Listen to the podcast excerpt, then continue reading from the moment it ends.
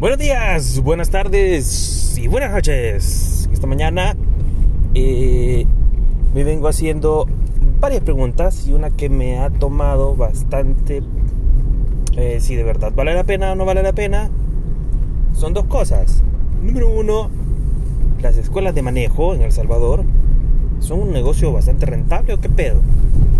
Y número dos, una vez sales de la escuela de manejo, eh, ¿cuál es tu forma de conducir? A ver, las escuelas de manejo uno pudiera pensar que no es un negocio rentable en este país. Pero realmente eh, hay muchas personas que a sus hijos les empiezan a enseñar a manejar desde que tienen 15 años. Porque precisamente ven a un Uber en ese niño de 15 años. Anda, el mandado. Ya no solamente ir a la tienda, sino que ahora es ir al súper. Llevar al súper a tomar. Y uno pues se queda ahí echando la hueva. Eh, visto desde ese punto de vista, un padre de familia jamás va a dejar a su hijo de 15 años agarrar su carro y más si el carro es de transmisión eh, estándar, mecánica. Un automático pues solo va acelerando y frenando y ya, solamente hay que enseñarle la dirección del carro. El otro no. Entonces, la mayoría de vehículos acá son de transmisión estándar, mecánica, y un padre consciente no va a dejar que su hijo o hija de 15 años tome su vehículo y le chingue el clutch chingue el carro, como sea. Y si lo hace, la paciencia de ese padre de familia es tan mínima que al primer apagón del carro, bájate. No, pero papá, bájate. Se bajan. Entonces la idea de enseñarle a manejar se convierte en un estrés, se convierte en un emputamiento y, y también se puede convertir en que me van a chingar el carro. Te vas a ir a la cuneta, te vas a ir aquí, te vas a ir allá vas a chocar, frena. Entonces ahí es donde entran eh, las escuelas de manejo. ¿Son baratas? No, no lo son. Hace poco, un familiar, mío fue a una de esas escuelas y me doy cuenta que el sistema ha cambiado a partir de aquel entonces cuando yo lo tomé. Yo estuve en una escuela de manejo allá por el 2008 y del 2008 para acá ha sido totalmente distinto. Las escuelas de manejo, eh, algunas, las que son más pro, me imagino yo, o no sé si todas, eso es algo, un detalle que no lo sé, eh, tienen algún tipo de convenio con el Ministerio de Transporte en el cual eh, al momento de recibir la clase tiene que recibir aproximadamente de 15 a 20 clases teóricas, perdón, prácticas, y al menos unas, no sé si son 8 o 12 horas de teóricas. Obviamente la teórica está todo lo que conlleva el, eh, de tránsito. Eh, pues para que uno no salga como que es una bestia manejando, ¿ok? Entonces, así como lo que acabo de hacer. Entonces, eh, precisamente ese tipo de cosas pues han cambiado. Hay muchas de ellas que tienen esa asociación con el Ministerio de Tránsito.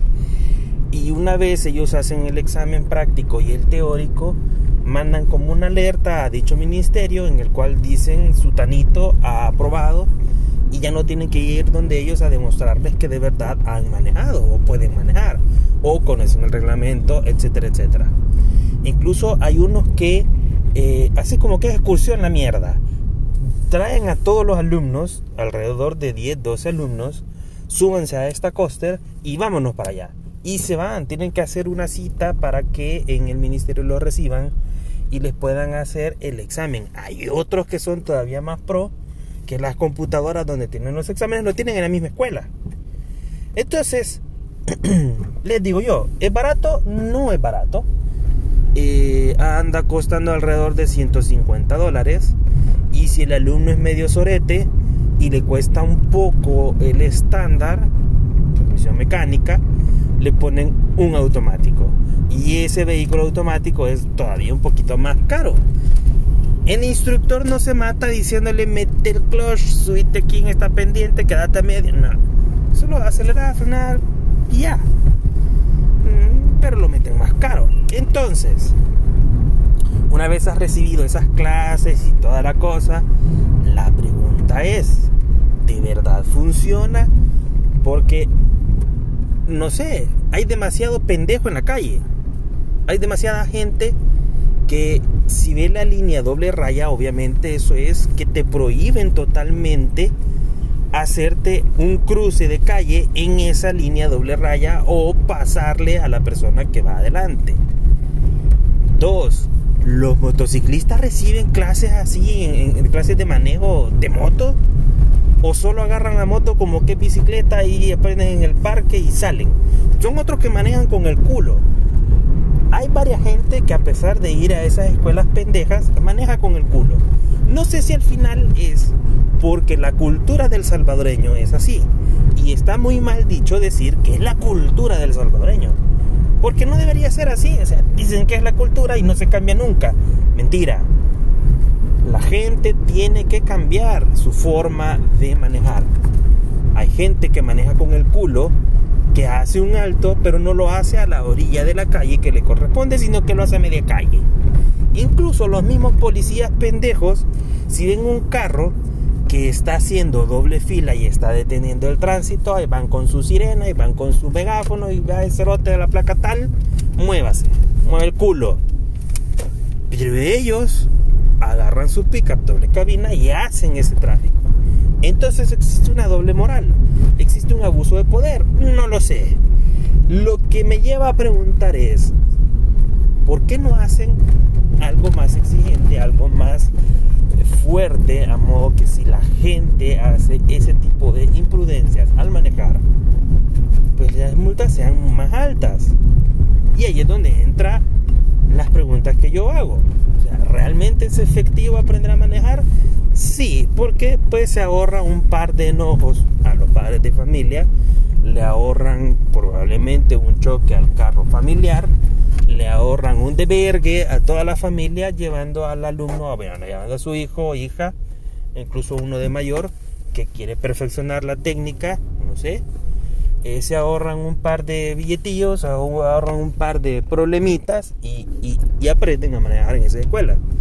Ahora, la teoría y la práctica que debe manejar normalmente dicen que debe manejar siempre uno a la defensiva, pero en este país todos manejan a la ofensiva, es decir, chingue su madre, yo me zampé aquí, veo el espacio y cuál pues, solo la puntita del carro va y te vas.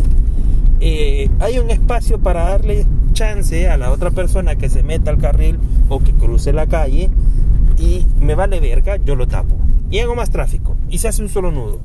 Entonces, ¿a dónde queda todo lo aprendido en esas escuelas? Eh, es porque la gente al final tiene que hacerlo de esa forma porque si no, no avanza.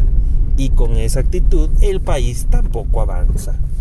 Solamente mis estimados, espero que tengan un buen día y no se estresen mucho. Y si tienen la oportunidad de manejar como la gente, como una gente europea, háganlo, no cuesta nada. Si van a cruzarse a un carril a otro, pongan la puta vía, esa mierda no consume gasolina.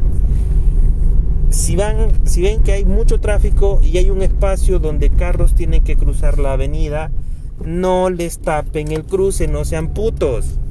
No sean putos. Así, así que ese es el consejo, la reflexión de la mañana. Espero que tengan un buen día nuevamente. Adiós.